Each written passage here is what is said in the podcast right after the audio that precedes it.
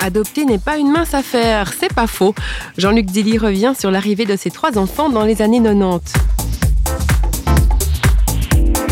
C'est sûr que on a été peiné et affecté par cette nouvelle qu'on n'allait pas pouvoir avoir d'enfants par nous-mêmes. Mais assez vite, le choix de l'adoption était comme naturel, comme presque déjà acquis. Peut-être que Dieu avait mis cette pensée pour nous préparer. La difficulté de l'adoption, c'est justement de faire une adoption dans le meilleur cadre. Il y a plus de parents qui désirent adopter que d'enfants qui sont adoptables dans des conditions saines. C'est sûr que l'adoption nous a ouvert le cœur. Ça, je peux dire que tout à coup, d'avoir euh, dans notre famille trois enfants qui viennent du Vietnam, c'est comme si un petit bout du Vietnam était venu dans notre maison.